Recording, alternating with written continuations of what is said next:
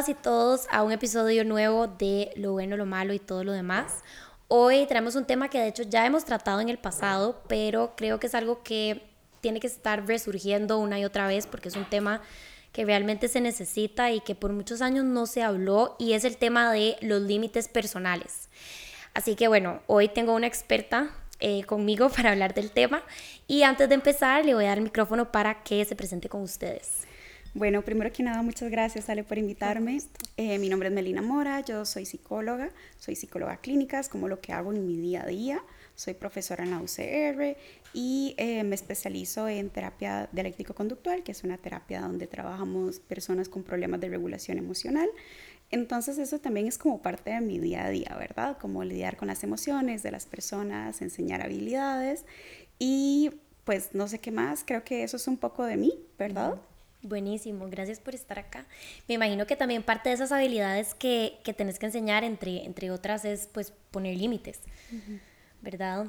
Entonces, bueno, yo te quería preguntar, vos que trabajas desde esta, y a ver, para los que nos están escuchando y viendo, la terapia dialéctica conductual es una terapia de tercera generación, chivísima, ¿verdad? Como que tiene como estos pasos em, y los límites, bueno, aparte de otras cosas, es como una es como algo importante, ¿verdad? Y como todo lo que compone tener que poner límites, ¿verdad? Sí. Em, entonces, bueno, antes de irnos como esa parte tal vez un poquito más compleja, no sé si nos podrías contar como qué es exactamente un límite personal. Yo creo que es difícil como definir bien qué es un límite porque también va a depender de cada persona. Pero yo siempre pienso en los límites como reglas, ¿verdad? O sea, cada quien tiene sus reglas de vida que obviamente están súper influidas como por el contexto, ¿verdad? Pero son como reglas. Es decir, el comportamiento de nosotros los seres humanos está súper regido por reglas, ¿verdad? Yo siempre pongo un ejemplo que es como súper cotidiano y me imagino que vos puedes como decir como, sí, a mí me pasó esto, ¿verdad? Que es como, vamos a ver, cuando uno estaba pequeñita, ¿verdad? Iba a una piscina, tu mamá te decía como, no te puedes meter a la piscina después de comer, ¿verdad? Y era como una regla de oro y todas las mamás lo decían y todo el mundo sabe hasta el momento que después de comer no puedes ir a la piscina. Es más, ya ahorita vos vas a una piscina sin tu mamá y probablemente no te metes después de comer, ¿verdad? ¿Qué nos dice la evidencia científica? Que no hay nada que respalde esta relación entre comer y meterse a la piscina después, ¿verdad? Que probablemente no pase nada. Claro, si nadas siete piscinas olímpicas, por supuesto que sí, pero si te metes a nadar lo normal que una nada en, no sé, en un hotel o algo así, no va a pasar nada. Pero la regla, perdón, la regla te hace pensar que si no cumplís la regla, ¿verdad? Algo va a pasar. Entonces todos nos aferramos siempre a reglas y las reglas las vamos aprendiendo en nuestro día a día y si algo tan simple como la regla, ¿verdad? De la piscina, la adaptamos tan, tan, tan, tan profundo, por así decirlo, imagínate la cantidad de reglas que vamos adaptando desde que estamos pequeñitos, ¿verdad? Entonces los límites van a ser un poco como estas reglas, ¿no? Pero más... Mm, como más cambiantes, porque no es lo mismo los límites que tenía la Alexa de 15 años a la Alexa de 27 años, ¿verdad? Entonces, son como reglas que se van adaptando según el momento de la vida en la que estés y las necesidades que tengas. Y además también van a cambiar, depende de cada persona. Es diferente los límites que yo tenga con vos a los límites que yo tenga con mi novio, ¿verdad? A los límites que yo tenga con una persona extraña o con una amistad con quien ya tuve una mala experiencia, ¿verdad? Entonces yo creo que podríamos ver los límites como eso, como reglas dentro de las relaciones sociales. Totalmente, sí. Me encanta esa definición porque yo creo que como que la aterrizas un montón, ¿verdad? O sea, sí, al final son como estas reglas bajo las cuales le damos hasta como un poquito de sentido a nuestra vida a mí también me gusta decir que son como la frontera entre como a donde termino yo y empezás vos, ¿verdad? Porque eso que dijiste de que, de que digamos, no es lo mismo, no van a ser los, mis, límites no van a ser los mismos que los tuyos, ¿verdad? Em, ahí es un poco como donde viene esta frontera entre, ok, existe una Melina y existe una Alexa, ¿verdad? Y solo porque Alexa tal vez no le importe que lleguen a la casa de ella y abran la refri agarren comida, ¿verdad? No significa que a Melina entonces tampoco le va a importar, ¿verdad? Como que es como esta frontera entre quiénes somos nosotros y quiénes son los demás. Que por eso es tan difícil ponerlos, ¿verdad? A veces, porque imagínate, si tenés una amiga de años, que sos casi como hermana de esta persona, pero ambas van cambiando, no estás acostumbrada a ponerle límites, ¿verdad? En cambio, si un extraño en la fila, en la fila del banco, digamos, se te mete, vos sí le pones límites en dos toques, ¿verdad? Y una vez como, no, no, no, baja lado, ¿verdad? O sea, aquí no, no se va a meter, pero a tu amiga probablemente le vas a decir como, mm, bueno, está bien, métete en la fila, ¿verdad? Entonces yo creo que el vínculo que tengamos con la persona también va a definir qué tan fácil o qué tan difícil. Por eso es que yo creo que por, se ha como, como popularizado mucho el tema de los límites en redes sociales y demás, y todo el mundo es como, me imagino que a vos te pasa igual, ¿verdad? Pero que no le preguntan por Instagram como, ¿Y cómo pongo límites? Habla de límites, no sé qué de límites, ¿verdad? Pero yo pienso que es un tema muy difícil de hablar porque hay que aterrizarlo con cada persona. Totalmente, totalmente. Y yo creo que eso es algo como que quiero que ahora toquemos al final, como más cerca del final del episodio, que es como, bueno, cómo descubrir tal vez cuáles son mis propios límites, porque como decís vos, o sea, es algo como tan individual y tan propio, ¿verdad? Que sí, uno puede hablar del tema, uno puede mm, eh, como decís vos, ayudar a la persona a desarrollar habilidades para ponerlos, para mantenerlos, ¿verdad? Etcétera, para recibirlos. Pero al final va a ser algo como tan personal y tan individual. Entonces, bueno, como hablando un poco más de esto, para las personas que tal vez esta es la primera vez en su vida que están escuchando hablar de un límite personal, porque a ver, me pasó. o sea, yo me acuerdo, creo todavía, el momento en el que yo escuché por primera vez lo que era un límite personal y yo, ¿qué? Uno puede decir que no. yo era esta persona que así, literalmente me decían como, Alexa, necesitamos que vaya y yo tiraba todo lo que estaba haciendo, iba a hacer lo que me pedían, ¿verdad? Como que límites nulos. Em, pero entonces, bueno, para las personas que nos están escuchando, que, ¿verdad? Que, eran como yo, em, ¿para qué sirve un límite? Digamos, desde la perspectiva psicológica, vos, ¿para qué dirías que sirve poner límites? Los límites funcionan porque las personas necesitamos estas reglas, ¿verdad? Para poder relacionarnos entre nosotros, ¿no? Si nosotros no nos ponemos límites, yo puedo hacer lo que me dé la gana con vos y vos puedes hacer lo que te dé la gana conmigo y vamos a entrar en un rollo, ¿verdad? Y en literal un despiche, ¿verdad? Relacional de es que vos haces esto, es que yo hago lo otro, es que Alexa me hace tal cosa y es que entonces me empiezo a relacionar de una forma disfuncional con las demás personas y entonces voy haciendo como una rueda de relaciones disfuncionales. Que esto es lo que pasa cuando las personas no tienen habilidades interpersonales y que les enseñamos en terapia dialéctica conductual mucho esto, ¿no? Porque las personas que tienen problemas de desregulación emocional usualmente son personas que están como listas para sobrevivir, ¿verdad? Y que atacan para sobrevivir, ¿no? Entonces, vos me decís, hey, Meli, no puedo llegar hoy a las seis, ¿verdad? Y yo todo mentar la madre, ¿verdad? Pero vamos a ver, no me sirve mentarte la madre. ¿Por qué? Porque yo también quería grabar esto. Mm, porque además no es funcional, nosotras tenemos una buena relación, entonces, ¿por qué yo voy a hacer de eso, verdad? Entonces, las reglas o los límites, ¿verdad? Me sirven para poder funcionar en sociedad, básicamente, porque los seres humanos somos seres sociables. Entonces, quien diga, no me importa lo que piensen de mí, yo siempre digo esto y le digo a toda la gente en terapia esto. Cuando alguien dice, a mí me vale un pepino lo que piensen de mí, a mí no me importan los demás, solo me importa yo, es mentira. Eso es antievolutivo, ¿verdad? Exacto. Las personas vivimos en sociedad, nos importa lo que piensen los demás y la razón por la que yo no vine chinga a grabar este episodio es porque me importa lo que piensen los demás, ¿verdad? Entonces, el relacionarnos con los demás importa, por eso los límites importan también.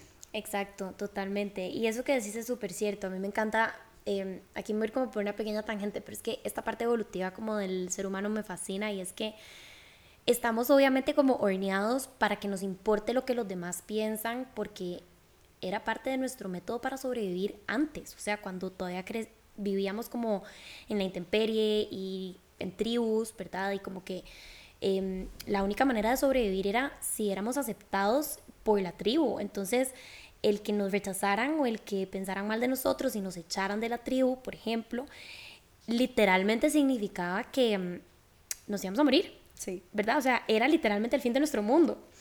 Eh, y a mí me encanta explicarle esto a mis pacientes porque yo les digo como, eso es lo que tu cerebro te está diciendo, pero ya hoy en día no te vas a morir si alguien te rechaza, ¿verdad? O sea, ya realmente nadie te puede echar de una tribu, ¿verdad? Como que no, no, te vas a quedar ahí solo y te va a comer el tigre, como que se siente súper feo, se siente súper incómodo, pero, pero vas a sobrevivir, ¿verdad? Ese mensaje que te está dando tu cerebro como de que te vas a morir ya caducó, ¿verdad? Es como para lo que es lo que está horneado para hacer, pero ya caducó. Y creo que eso es importante también porque cuando ponemos límites, a veces el, el tema este como el tema del rechazo, de que piensen mal de mí o de que o de que no les guste el límite que puse o lo que fuera, es como súper, está súper presente, digamos, no sé qué pensás. Por supuesto mil y los juicios están súper presentes, ¿verdad?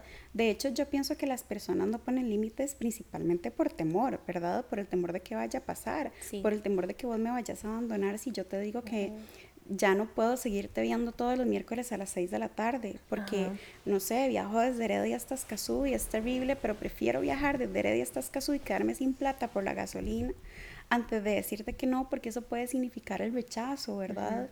Entonces, de hecho, ya lo hablábamos, vieras qué, qué curioso, porque ya lo hablábamos en, en DBT, tenemos, estoy hablando demasiado de DBT, pero No, pero no importa, a mí me encanta DBT, así que habla todo lo que quieras. Es que yo estoy enamorada de esa terapia, entonces no importa. Em, hacemos un grupo de habilidades, ¿verdad? De los grupos de habilidades son como literal encuentros semanales, como tipo clases, donde le enseñamos a las personas regulación emocional, mindfulness, efectividad interpersonal y tolerancia al malestar. Entonces, Ayer hablábamos de efectividad interpersonal, ¿verdad? Y hablábamos mucho como este tema de los juicios, del ser juicioso y demás. Y las chicas, porque este grupo es solo de chicas, mencionaban mucho esto, ¿verdad? Como el temor tan fuerte que le tenían muchas veces al juicio o al abandono, ¿verdad? Muchas veces. Entonces, vamos a ver, no pongo límites porque qué van a pensar de mí, ¿no? Pero algo, un ejercicio que yo siempre hago en terapia es que yo le digo a las personas, ok, te vas a tomar un minuto y me vas a ver de pies a cabeza y vas a buscar tres cosas que no te gustan de mí. Y la gente se acongoja demasiado y es como, qué feo, qué horrible, ¿verdad? Pero yo les lo esfuerzo, ¿verdad? Y les digo, vas a buscar tres cosas que no te gustan de mí y me las vas a decir.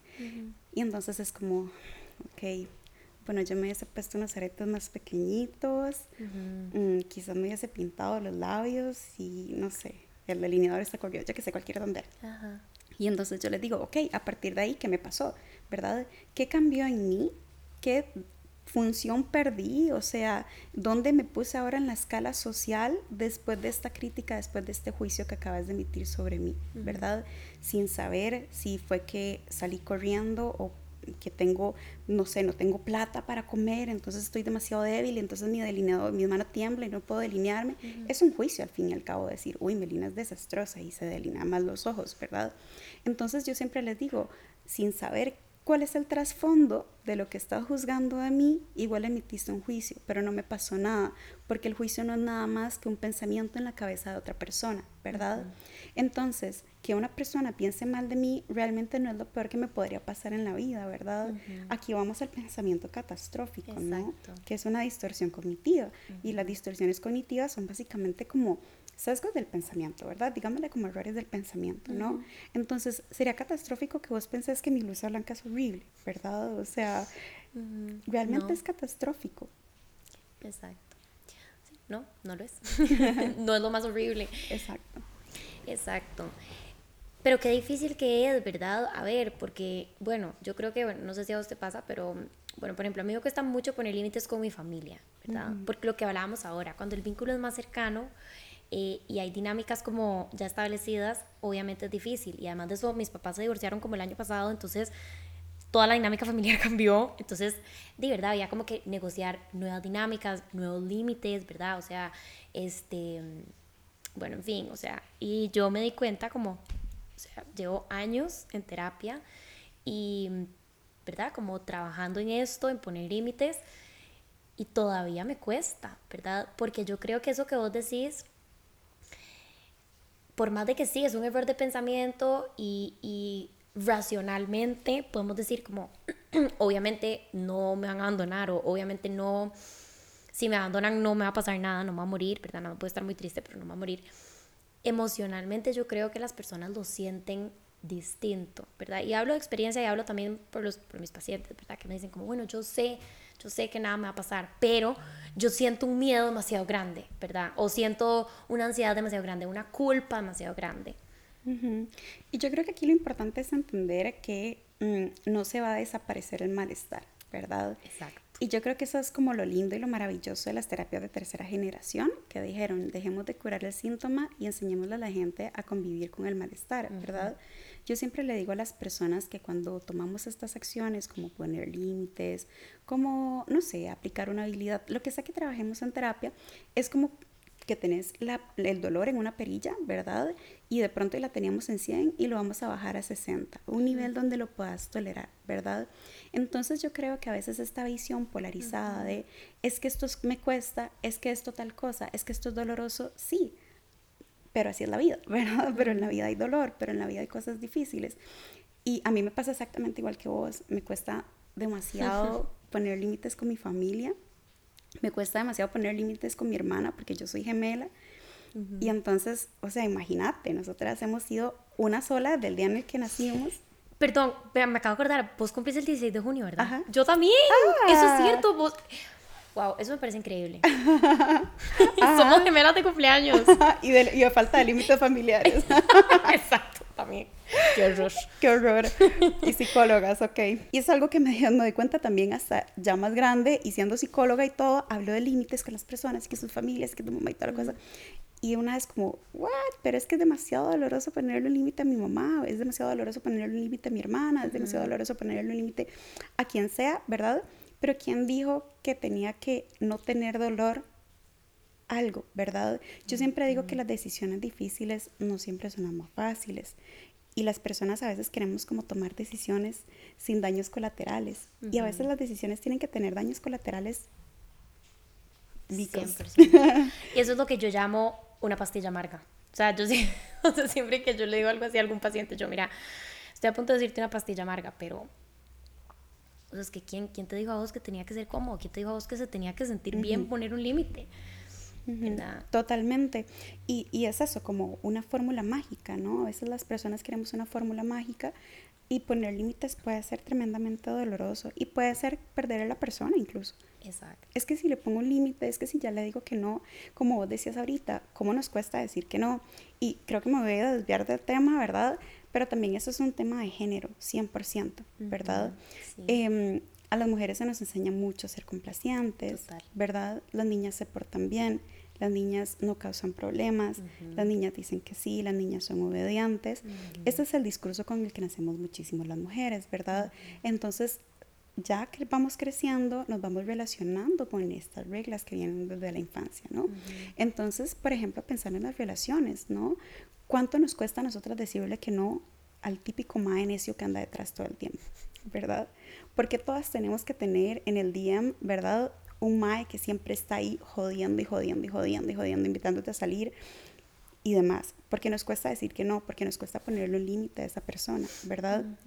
Yo lo hablo con mis amigas y lo hablo con mis pacientes y es como, sí, sí, el típico mae que siempre está ahí pidiéndola, jodiendo demasiado. Y hoy hablaba eso con una paciente y yo decía, es tan molesto y tan poquitas veces le decimos, hey, ya parala. Me tienen hartas tus caritas con corazones, ¿verdad? Hasta ese tipo de personas les tenemos que poner límites y hasta ese tipo de personas nos cuesta poner límites. Exacto, totalmente. Y había algo que, o sea, hubo como, o sea, de lo que acabas de decir, hubo una cosa que como que me saltó y yo dije, como quiero demasiado engancharme acá y, desarrollarlo porque me parece demasiado valioso. Ok, ya, ya me acordé, perdón. Lo que dijiste de que muchas veces perdemos a las personas. O sea, que a veces poner límites va a implicar perder personas, ¿verdad?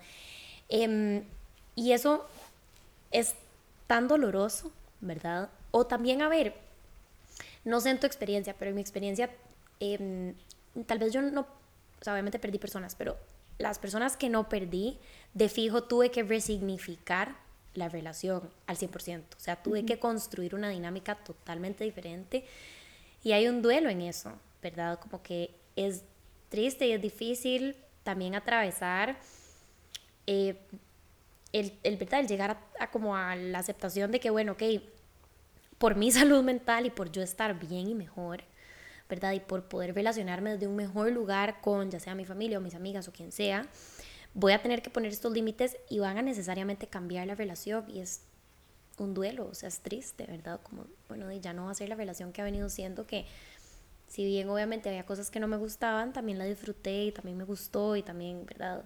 Estoy pensando específicamente como en familia, o sea, no sé, como con una hermana o con tu mamá o con tu papá o con, qué sé yo, una prima, una amiga toda la vida, como dijiste, ¿verdad? Em, y bueno, y también obviamente lo duro que es perder a alguien por poner límites, ¿verdad? Claro. Eh, y bueno, yo sí no sé, no sé vos qué pensar, pero yo soy partidaria de que, a ver, si vos perdés una persona porque, porque pusiste un límite, es porque esa persona mm, no respetaba el vínculo para empezar por ahí, digamos. Y no sé qué pensás vos como de eso. Yo creo lo mismo. Y hay como una frase toda famosilla, digamos, en Instagram que dice como que las personas que no les gustan los límites es porque se beneficiaban de la no existencia de ellos, ¿verdad? Y yo pienso que es súper, súper cierto, ¿verdad? Porque tenemos que reconocer y respetar cuando nos ponen un alto. Pero ¿sabes qué pasa? Que también yo creo que es algo muy cultural. Dentro de la cultura tica, nosotros somos como muy suavecitos, por así decirlo, ¿verdad? Como que todo tenemos que suavizarlo, todo tenemos que decirlo bonito, tenemos que dejar las cosas pasar. El tico siempre llega tarde, nadie le pone límites, no hay consecuencias. Obviamente no puedo hablar de una forma generalizada, ¿verdad? Pero también es un tema muy cultural, ¿no? Y ahorita que hablabas sobre este tema como de las pérdidas de las personas y demás, yo creo que también tenemos que pasar como por la aceptación incondicional y aceptación radical que hablamos en DBT, ¿verdad? De que las personas pueden ser transitorias en nuestra vida, ¿verdad? Yo creo que también hay una romantización no solo de los vínculos amorosos, sino de los vínculos en general, de cómo se debería ver la familia en Navidad, de cómo se deberían de ver los amigos, de que yo debería tener este grupo de amigos que parecemos casi que salidos de Friends o How I Met Your Mother, ¿verdad? Que, que nos vemos todos los fines de semana. Entonces, me imagino que a vos ha pasado, pero hay un montón de gente sufriendo en terapia porque no tienen eso, porque de pronto solo tienen, no sé, un amigo con quien se van a tomar una birra cada mes, ¿verdad? Y otro par con quien se ponen a veces como en contacto por Instagram, ¿verdad? Pero tienen una familia bonita, pero tienen una buena pareja, ¿verdad? Pero no tienen ese grupo de friends, ¿verdad? Entonces, las personas tenemos que entender que las precisamente eso, ¿no? Que son transitorias, que yo puedo tener un vínculo muy fuerte con alguien y esa persona se puede ir, ¿verdad? Porque así es la vida, porque las personas vamos cambiando y digamos, digamos que nosotras hayamos sido las mejores amigas kinder, escuela y colegio, ¿verdad? Pero hay tantos cambios después del cole que pensar que vamos a ser a las mismas personas que eligieron ser mejores amigas y eligieron pasar todos los días juntas, que cuando lo eligieron cuando tenían cinco años, o sea, ponete a pensar, ¿verdad? O sea, la Melina 30 años no piensa igual que la Melina de cinco años, ¿verdad? Entonces, no sé si te elegiría en este momento como te elegí los cinco, ¿verdad? Total, sí. Ey, ¿de pura casualidad tienen mascotas? Si es así, el nuevo patrocinador de Lo Bueno Lo Malo les va a caer increíble. TobyPets.com es la tienda online para mascotas más grande de Costa Rica. Vas a poder encontrar gran variedad de alimentos, juguetes, accesorios y hasta medicamentos para tu peludito. No te preocupes por las presas. Toby te entrega a la puerta de tu casa. Si eres el pet lover que pasas chineando a tu mascota, no puedes perderte este cupón que te trae tobypets.com. Obtener un 5% de descuento en toda tu primera compra en Toby usando el cupón NPN. Solo tenés que ingresar a tobypets.com, agregar los productos al carrito en el checkout y listo. En Toby siempre te darán un servicio personalizado. Pero hay más. Si sos patron, TobyPets.com tiene una oferta especial para vos. No importa cuándo o cuánto compres, siempre vas a tener un descuento del 5%. Revisa tu correo y disfruta de los beneficios. Gracias a tobypets.com, la tienda online para mascotas más grande de Costa Rica. Y eso me recuerda como a una experiencia personal que, bueno, hace como un año y medio hicimos un episodio de límites con, en ese momento con Giri, y conté esta misma experiencia y se las voy a contar otra vez. Y es que yo tuve una mejor amiga que literalmente eh, nos conocimos en kinder, ¿verdad? Así, pulgas.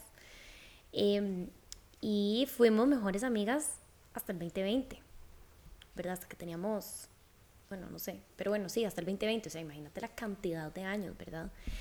Em, y fue una amistad, o sea, ya al final obviamente era una amistad como, como dos primas, en donde éramos personas diametralmente opuestas, porque no nos parecíamos en absolutamente nada, no teníamos los mismos gustos, no teníamos los mismos intereses.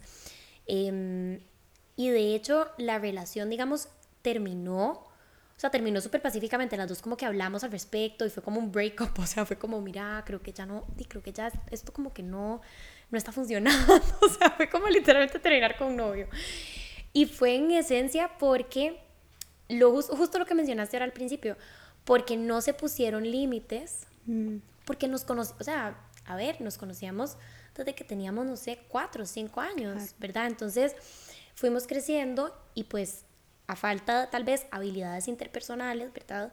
Ninguna puso como límites, ni tal vez como expectativas, o sea, nunca se hablaron como las expectativas que tenía la una de la otra, nunca se pusieron límites, nunca, em, ¿verdad? No sé, como que era simplemente como esta, como esta amistad como muy leal y muy fiel, pero muy silenciosa, o sea, mm. como, ¿verdad?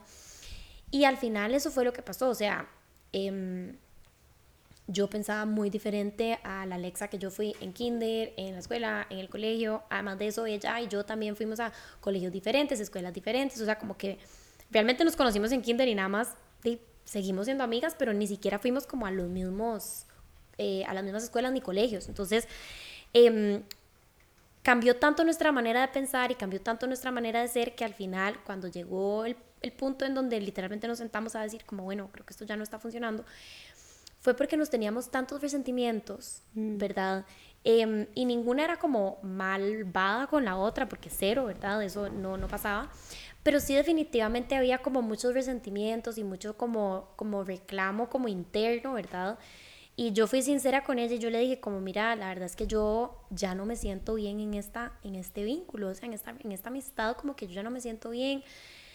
Y en, ese, en el momento en que yo me abrí con ella, ella se abrió conmigo y era como, es que a mí siempre me ha molestado que vos, voy a decir la verdad, que vos me agarres mis camisas.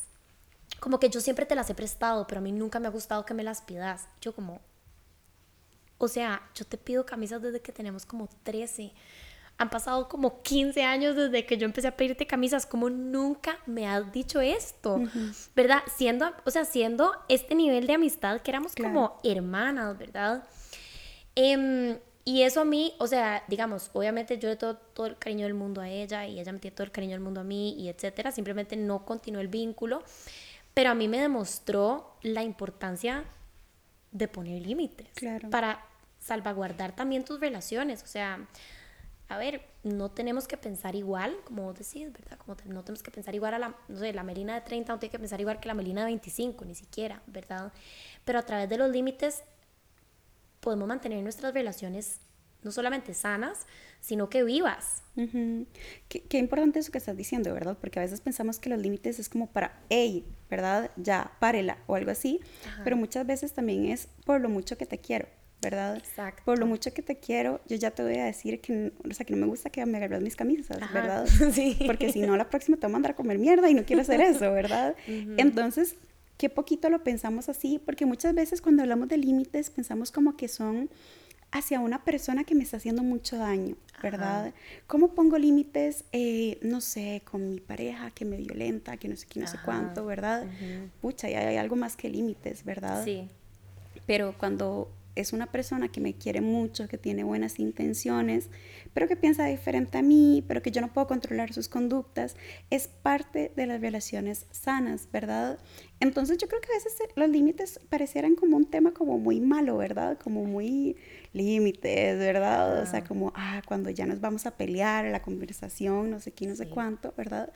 Pero a veces es simplemente respeto básico que no estamos acostumbrados a tener ni a cultivar dentro de las relaciones. Exacto, no, totalmente. Y bueno, de hecho, ese, ese, esa cita que estabas diciendo ahora, como de que cuando alguien se enoja con uno porque uno puso límites y era porque se beneficiaba, yo estoy totalmente de acuerdo. Lo único que como que sienta mal en mí con esa, con esa cita es que como que sutilmente deja entender que, que cuando alguien tal vez no no respeta tus límites o algo así, es como, es como una persona malvada, ¿verdad? O como esta persona como con motivos como, como con una agenda, ¿verdad? Secreta o lo que sea, eh, para hacerte daño. Y realmente la mayoría de las veces no es así, ¿verdad? O sea, la mayoría de las veces las personas que no ponen límites o que no respetan tus límites es porque ellos o ellas no tienen la menor idea de, que, de cuáles son sus propios límites. O sea, una persona que le cuesta respetar los límites de alguien más es porque muy probablemente no practica tener límites en su propia vida. Entonces no los entiende, no entiende por qué alguien le diría que no, o por qué alguien no va a dejar todo tirado para ir a, o sea, comprar algo en el chino, ¿verdad? O sea, como que... Em, y cuando lo vemos así, entonces como que entendemos que es algo como más humano, tal vez, pues, obviamente, ¿verdad? Podemos hablar de narcisistas, ¿verdad? Personas ya como, ¿verdad? Como más manipuladoras, que obviamente sí se están beneficiando de que uno tenga límites. Eh, pero creo que es lo que vos decís, o sea, un nivel cultural es un tema tal vez más como de lo que hemos aprendido. Y también, ¿sabes qué pasa con, con este tema de, de, personas malas y demás? También yo me preguntaría qué tan buenos somos para comunicar los límites, ¿verdad? Por ejemplo, ¿cuántas veces hacemos algo como nada más dejar en visto o poner un, ah, ok, ¿verdad? Y asumir que con ese, ok, vos asumiste que me enojó lo que acabas de decir. ¿verdad?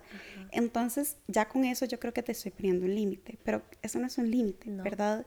Los límites tienen que ser claros o no, ¿verdad? Yo siempre hablo eso, incluso cuando doy terapia de pareja, como que las reglas del juego tienen que estar muy claras, pero las personas somos súper malas para esto.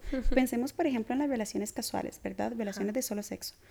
Em, no hay límites, básicamente no hay límites. Es como ver quién manda el mensaje, ver quién pone la primera palabra, ver quién propone, ver quién inicia, pero como todo ahí como si no tuviéramos dónde la palabra, ¿verdad? O sea, todo ahí como súper, no sé, como medio shady, medio, no sé, pero cuántas veces nos sentamos a decir, ok, yo quiero una relación casual con vos, este va a ser mi límite, no vamos a tener eh, una relación afectiva, no nos vamos a ver, eh, los, no sé, los fines de semana, no vamos a conocer familias, ¿verdad?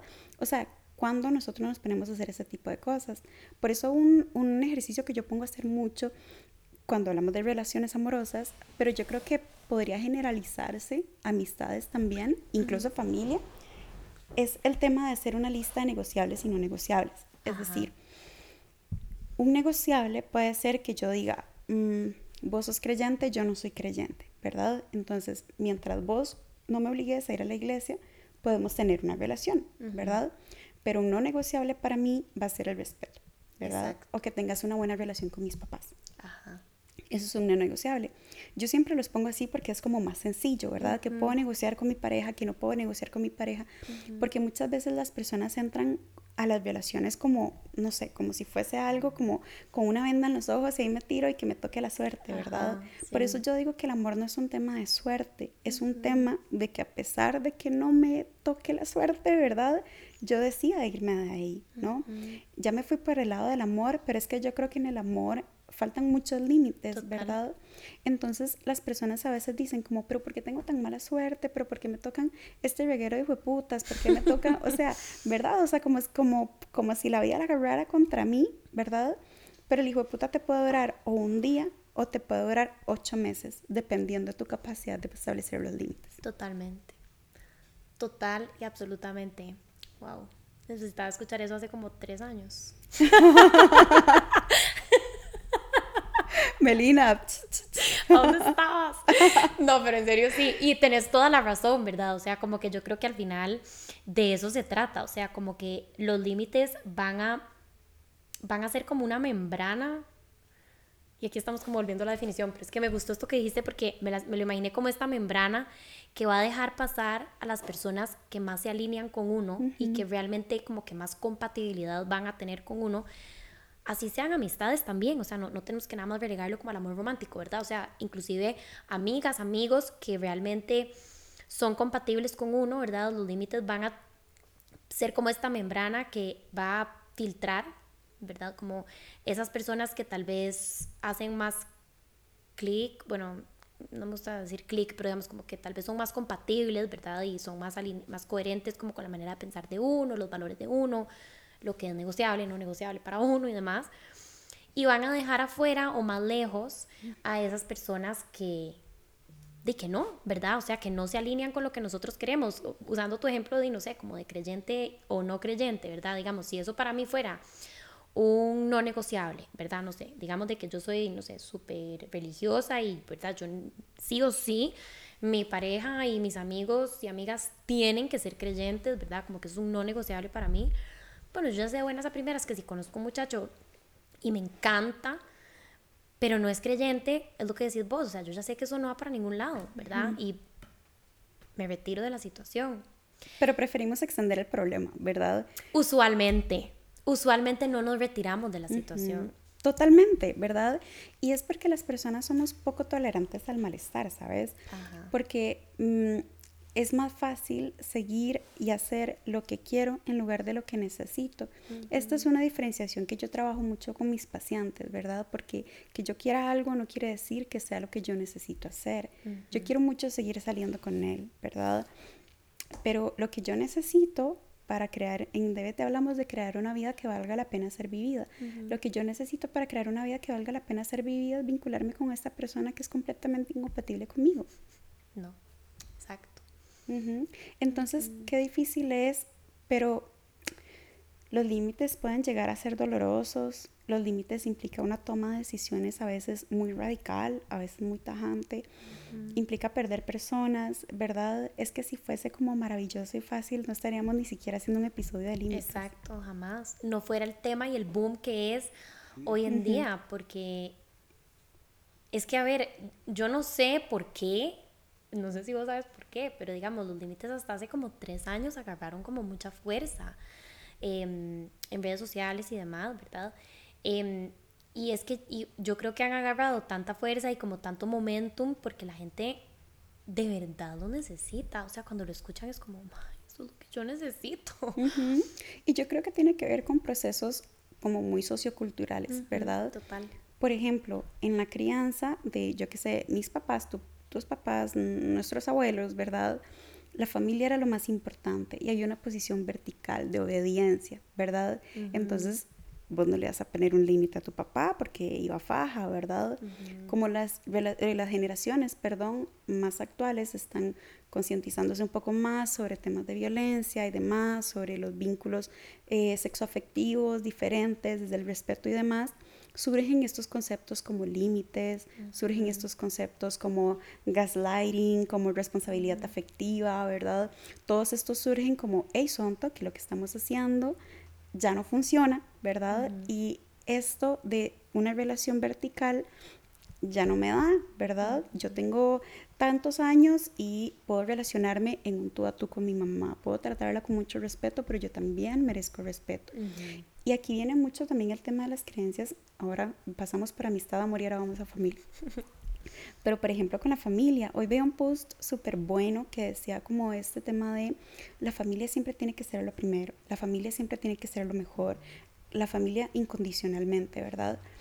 Y no siempre es así, porque la familia al fin y al cabo son seres humanos y no siempre vamos a ser compatibles con todas las personas de la familia. Exacto. Y dentro de la familia también puede haber mucho dolor y mucho daño. Entonces también los límites pueden ponerse dentro de la familia, ¿verdad? Pero qué difícil es por este montón de ideas de, es que es mi mamá, es que es mi hermana, ¿verdad? Yo no debería de. Sí, y no sé si te ha pasado, pero mucho, a ver, bueno, no mucho, pero muchas veces lo que yo he trabajado cuando hay un tema como de poner límites en la familia, ¿verdad? Em, con pacientes hay esta creencia de que es como mis límites son para cambiar el comportamiento del otro o de la otra, ¿verdad? Entonces es como, bueno, pero es que yo le digo a mi mamá que ya no hable así, pero es que ella me sigue hablando así. Yo, bueno, pero es que el límite no es para controlar el comportamiento de la otra persona. Y yo creo que esto es una, a ver, tal vez para vos y para, y, y para mí eso es como muy claro, ¿verdad? Porque trabajamos en lo que trabajamos, pero yo creo que tal vez eso no está tan claro cuando nos enfrentamos o cuando nuestros pacientes o las personas se enfrentan a poner límites a, a los demás, ¿verdad? Es como, bueno, como ya se lo pedí, o confunden, digamos, una petición con un límite, ¿verdad? Entonces es como, bueno, yo ya le pedí a mi mamá que por favor no me hable así. Em, pero de ahí, como ella no lo respeta, entonces ya la bola está del lado de ella. Ya puse límites. Exacto, ya puse límite. No, ¿verdad? Eso tampoco es poner un límite. Y el límite muchas veces no se pone de ese lado, sino que se pone de este lado, ¿verdad? Eso yo lo hablo mucho con mis pacientes, como con eso que estás diciendo, ¿verdad? Entonces, ¿cuál va a ser mi límite? Que la próxima vez que ella me grite, yo me voy a retirar del lugar, ¿verdad? Mi límite va a ser que a los gritos yo no respondo, por ejemplo, ¿verdad? Mi límite va a ser que una vez más que mi novio me haga un desplante de estos, va a ser el punto, como el breaking point, ¿verdad? Para yo decir, ya esta relación no da más. Pero yo creo que el límite es decirle a mi novio, no me grite, no me grite, no me grite, no me grite, ¿verdad? Y me parece muy valioso eso que estás diciendo. Los límites no son para controlar al otro. Los límites son para respetarme a mí mismo, ¿verdad? Los límites son para reconocerme. En DBT tenemos un, un concepto que a mí me gusta mucho que es el autorrespeto. Y nosotros hablamos de un acrónimo que se llama vida, que es apegarme a los valores, ¿verdad? Primero la U, apegarme a los valores. Es súper raro porque va la I como por allá metido porque está, está traducido. Ah, apegarme vida. Ajá. ¿Con qué empezaba vida? Ah. Hoy de vuelta para español. No, no, no, es que la traducción del inglés al español es terrible. Pero bueno, empieza con apegarme a los valores, ¿verdad? Ser imparcial, es decir, tomar el punto de vista de la otra persona también, ¿verdad? Pero también tomar el mío sin juicios y demás, ¿verdad? No disculparme de más, sino tener un límite también con el tema de las disculpas, ¿verdad? Y la última, la A, tiene que ver con em, ser auténtico, ¿verdad? Como no utilizar mentiras, no utilizar amenazas, no utilizar manipulación, no utilizar engaños, ¿verdad? Entonces, eso me gusta mucho porque es la habilidad que recoge un poquito todo este tema del autorrespeto, ¿no? Y yo creo que yo siempre hablo de las tres C, congruencia, compromiso y constancia, ¿verdad?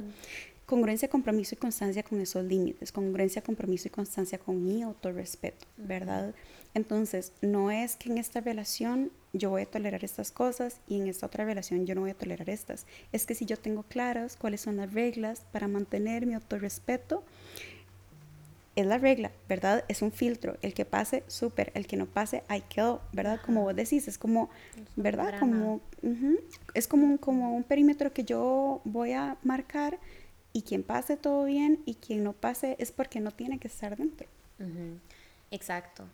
¿Y mm, qué opinas vos? Porque, a ver, hay un tema que a mí me, me, han preguntado varias veces y es el tema de las personas que tienen, bueno, ya sabemos que pues obviamente las personas que tienen límites muy eh, como libres, laxos, o sea, ¿verdad? Que, que, que, no lo sostienen, pues obviamente hay un problema porque es lo que acabamos de mencionar, ¿verdad? O sea, como que, sí, pero yo ya le dije que no me gusta que me hable así, pero igual me engancho en la dinámica cuando me habla así, ¿verdad? Igual respondo. O sea, no, no, no, como decís vos, no tengo ese autorrespeto, o sea, no practico ese, esas acciones para sostener, digamos, mi límite.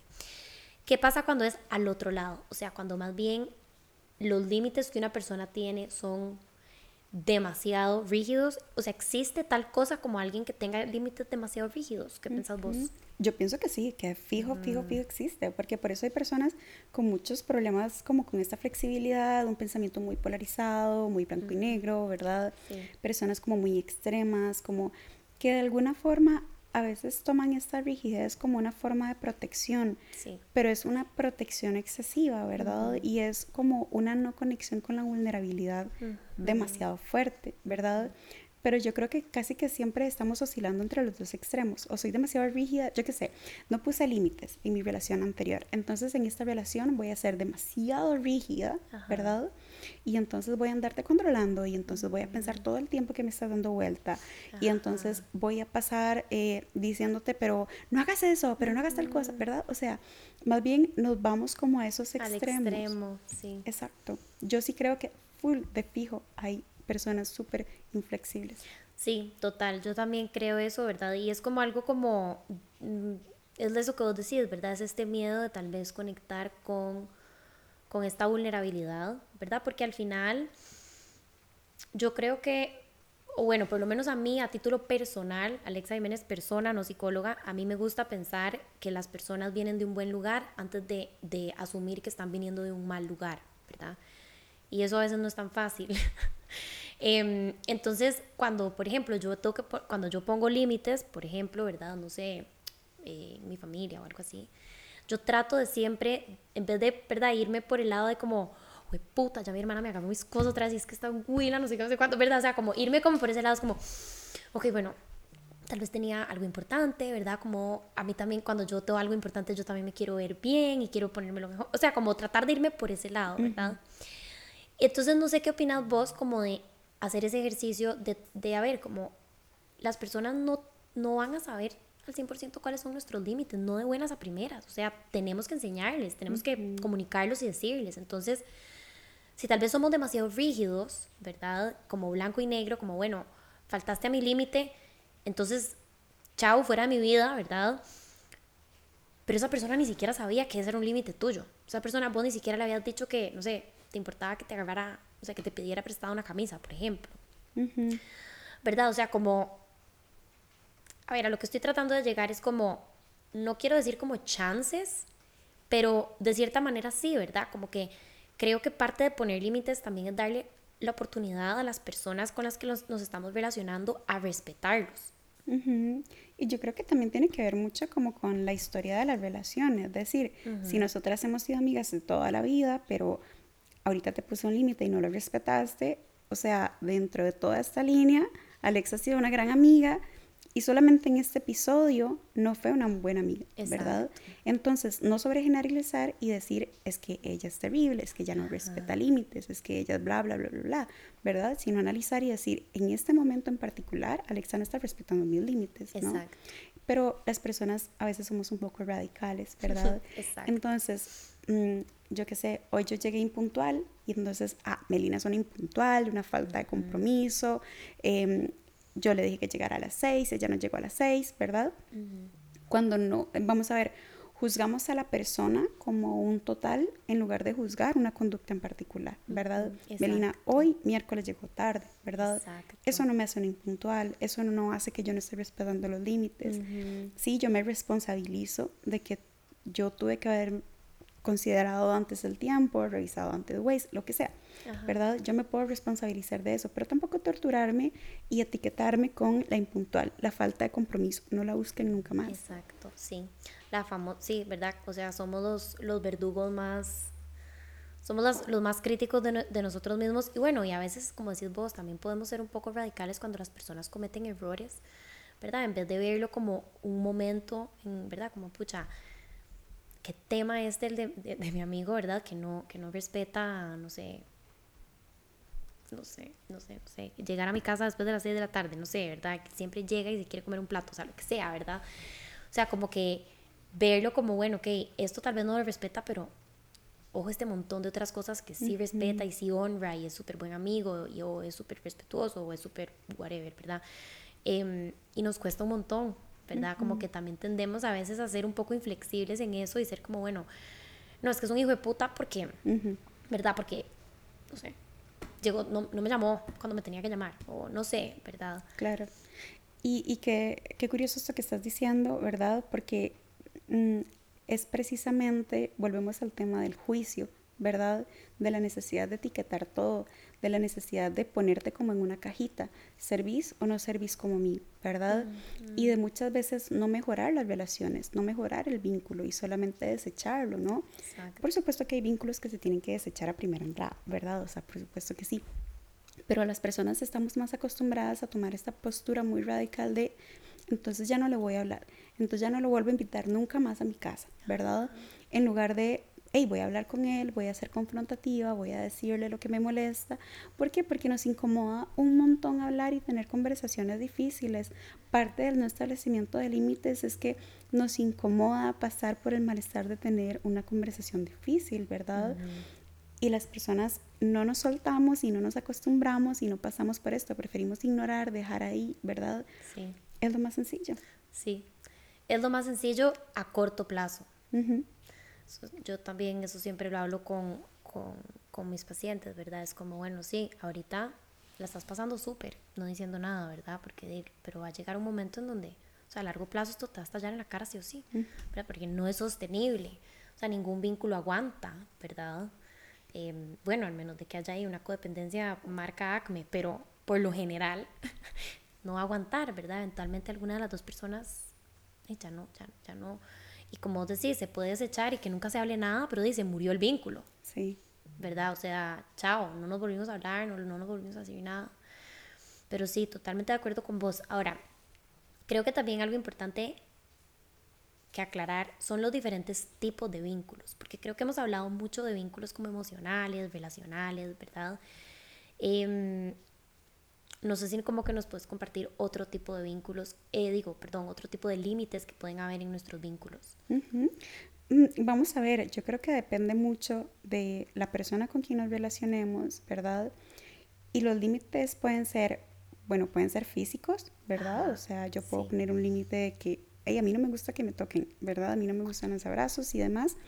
Pueden ser afectivos, ¿verdad? En términos de, mm, no sé. Sí, no me mm. gusta que me hables así claro, no me gusta que me hables así, yo no estoy al mismo nivel que vos, ¿verdad? Pero los límites pueden ser económicos, pueden ser de muchas, muchas, muchas formas. Sí, límites financieros, ¿verdad? Como lo que yo decido compartir de mi, de mi, de mi dinero, de lo, de lo, que yo gano. Exacto. Lo que, y al fin y al cabo, todo tiene que ver, ¿no? Con, con esta posición de relacionarnos saludablemente, ¿verdad? Entonces los límites pueden ser de muchísimos tipos, o sea, es que depende de cómo sea tu vida, ¿verdad? El tema es ese, que siempre va a ser como esa regla o esa barra que no te vas a brincar, ¿verdad? Yo creo que también es importante entender que los límites se ponen con todo tipo de personas, ¿verdad? Que es algo como que se generaliza hasta, como decíamos al inicio, ¿verdad? Hasta como con la persona que está en el banco. Ajá. ¿verdad? A como se lo ponga una persona que ama un montón. Por eso pueden ser de tantos tipos, ¿no? Por ejemplo, un límite económico yo lo puedo poner con, mm, no sé, con mi jefe, ¿verdad? Esto es lo que vale mi trabajo. Ajá. Ese es un límite económico. Yo le estoy aplicando un límite. Yo le estoy diciendo, a partir de aquí hay una consecuencia, ¿verdad? Que es que yo me voy a ir de la empresa, ¿verdad? O em, a mí me pueden poner un límite, eh, no sé, académico. ¿Verdad? Un límite profesional, ¿no? Eh, yo puedo poner un límite profesional con vos, ¿verdad? Y decirte, no, Ale, nosotras somos solo psicólogas, ¿verdad? Después del podcast no me hables, yo qué sé, ¿verdad? O sea, háblame tranquila. Quiero volver a ver. pero, ¿verdad? Esos límites se pueden poner en cualquier momento, pueden ser de muchos tipos, pero también creo que es importante vuelvo a lo mismo de constancia, congruencia y compromiso, ¿verdad? Los límites pueden ser flexibles, por supuesto. Puede que yo te diga, no sé, voy a tomar el ejemplo de tu amiga de las camisas. Ajá. Ok, no me gusta que me tomes las camisas, pero yo entiendo, ¿verdad? El fin de semana tenés una fiesta que es importante para vos, yo te voy a prestar la camisa que ya me habías pedido, ¿verdad? Yo puedo flexibilizar ahí, pero el tema es que tampoco sean demasiado flexibles, ¿verdad? El tema es que yo también sea congruente, ¿verdad? Por eso la congruencia es importante. Si yo te digo, no te puedo recibir en mi casa, mm, yo qué sé, todos los sábados a las 2 de la mañana, ¿verdad? De verdad hacerlo a pesar de que me duele un montón tu mensaje de, hey, ya voy para tu casa, puedo llegar, puedo llegar, puedo llegar. A pesar de que me duele un montón decirte, no tengo que ser congruente, porque si no el límite va a ser poco efectivo, porque eso es algo que las personas muchas veces se preguntan, ¿verdad? Como, ¿por qué no respetan mis límites?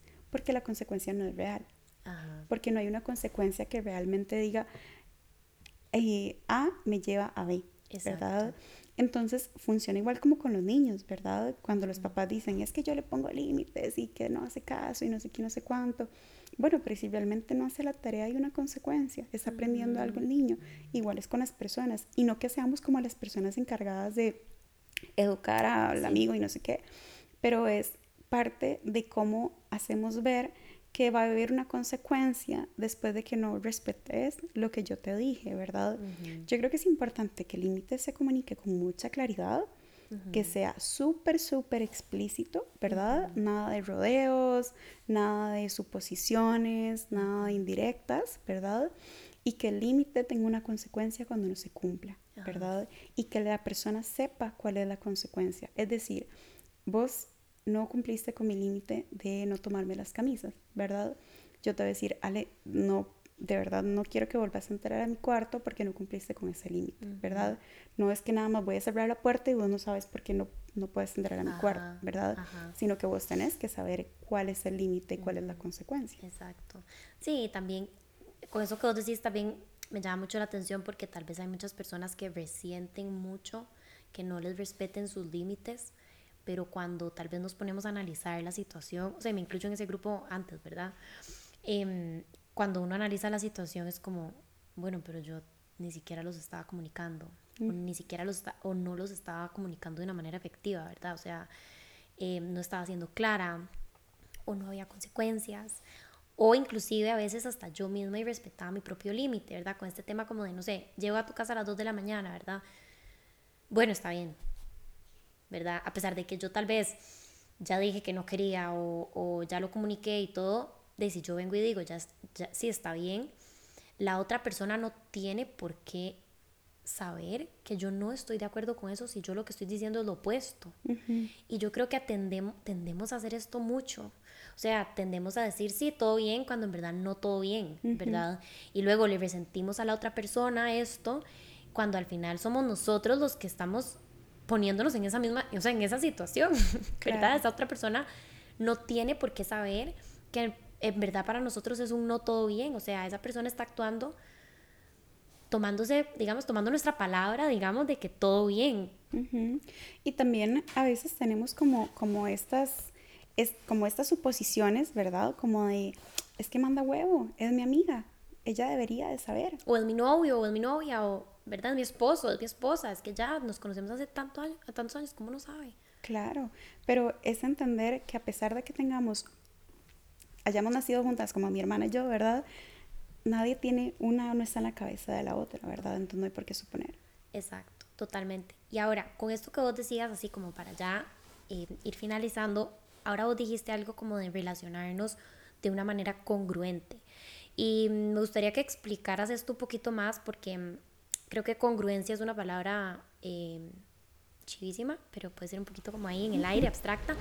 Em, y porque también yo creo que va a ser muy fácil entonces darnos cuenta cuando hay un límite que tiene que ser puesto porque no se está sintiendo congruente, ¿verdad? Entonces no sé si puedes explicar un poquito más eso.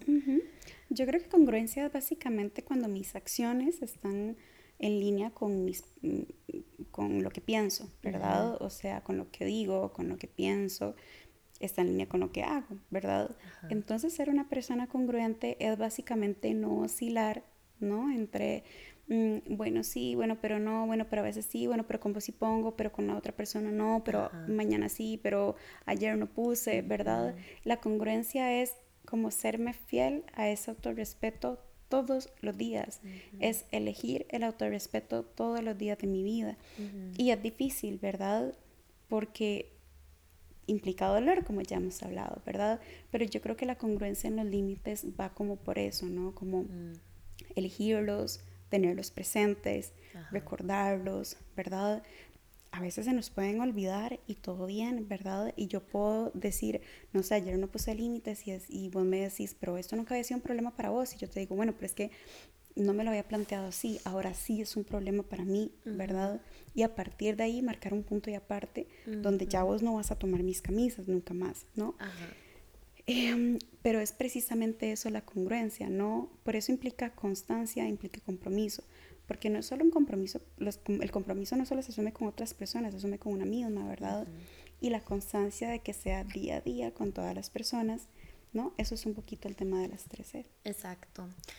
Sí, y creo que digamos como que agarrándome de esto que acabas de decir, yo creo que, bueno, tal vez hay muchas personas que mm, no sé si te ha pasado en tu página, pero que llegan y es como, bueno, pero yo no tengo la menor idea de cuáles son mis límites, ¿verdad? O sea, no sé ni siquiera por dónde empezar, ¿verdad?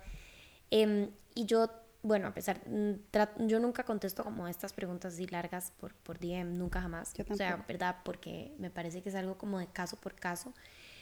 Pero si hay algo como que sí son como señales de alerta de que un límite está como rogando ser puesto, es como cuando nos sentimos como resentidos o resentidas, cuando nos sentimos como enojados o enojadas, o sea, cuando sentimos como que este sentimiento, este, a ver, no es una emoción, pero es como este sentir de que nos pasaron por encima, ¿verdad? Como de que no me tomaron en cuenta, no me consideraron, o sea, cuando siento que la persona no fue considerada conmigo, que eso, ojo, es un juicio, ¿verdad? Pero esos son como ese tipo de juicios que, nos, que pueden ser como esas alarmitas en donde podemos entonces autopreguntar, y, o sea, reflexionar y decir, ok, ¿qué está pasando acá? ¿Qué es importante para mí? Que claramente tengo que comunicar porque me estoy sintiendo de esta manera. Esa persona puede que, puede que no es que no esté siendo considerada o, lo que fuera, ¿verdad? Simplemente es su manera de actuar, pero algo significa para mí esa manera de actuar, ¿verdad? Que está como sonando esa campanita dentro mío de, mm, bueno, ok, creo que aquí tal vez hay algo que comunicar, ¿verdad? No sé qué pensás. Yo creo que justamente eso que vos decís, las personas a veces no conocen sus límites y creo que hay dos preguntas básicas que se podrían hacer para empezar como a delimitarlos. Y la primera es como, ¿qué me falta en esta interacción? ¿Verdad? O sea, me falta que me respetes más. Entonces un límite va a ser que dentro de todas mis interacciones va a haber respeto. Me falta que, no sé, me hables con palabras bonitas. Entonces yo solo voy a hablar con personas que me hablen bonito. Y también que tengo en otras relaciones que me hace bien, ¿verdad? Dentro de mi relación con vos, algo que me encanta es que vos sos súper considerada conmigo, ¿verdad? O sea, consideras que vengo desde la sabana, consideras que vivo en Heredia, consideras que, mm, no sé, que trae, venía con frío y yo no andaba carro, ¿verdad? Vos sos súper considerada conmigo, entonces un límite para mí va a ser que las personas sean consideradas conmigo. Entonces, tanto que me falta como que tengo otras que me hace bien, pueden ser dos preguntas para poder establecer estos límites. Súper lindo, me encantaron esas dos preguntas. Y creo que al final también estas preguntas mm, abren como, eso es como yo, como abren como otras puertas, porque al final es como mucho autoconocimiento, ¿verdad? Creo que al final como que poner límites em, sí o sí nos va a obligar a conocernos de una manera mucho más profunda, ¿verdad? Porque no podemos saber qué nos gusta, o sea, qué nos molesta o qué no, no nos molesta o qué es un no negociable o qué es algo de lo que quiero más o qué es algo que no quiero si nunca me tomo el tiempo de conocerme a mí misma. Claro, totalmente, ¿no? Es un proceso de autoconocimiento y el autoconocimiento es constante. Nunca vamos a terminar de conocernos, ¿verdad? Pero hay personas que a veces llegan a terapia, es como, es que yo no me conozco, no sé qué, yo, yo tampoco, ¿verdad? O sea, yo tampoco he terminado de conocerme porque hoy me gusta algo, mañana me gusta otra cosa, ¿verdad? Igual los límites. Sí, totalmente. Bueno, así que mil gracias por acompañarnos hoy y por compartir tu conocimiento con nosotros. Gracias a vos la invitación, más bien, yo súper feliz de haber estado acá. Gracias. Y muchísimas gracias a todos y todas las que escucharon em, este episodio una vez más. Como siempre les digo, si esto es un espacio que les gusta, que les genera contenido, que les agrega valor, eh, nos pueden apoyar de manera gratuita dándole like, comentando, compartiendo, eh, dándole guardar, que es como un super like, suscribiéndose a, nuestra, a nuestro YouTube. En general haciéndole bulla, eso nos ayuda un montón. Y si quieren dar un paso más allá y apoyarnos de manera monetaria, también lo pueden hacer a través de Patreon en www.patreon.com slash no pasa nada oficial. Muchas gracias por escuchar y nos vemos en el próximo.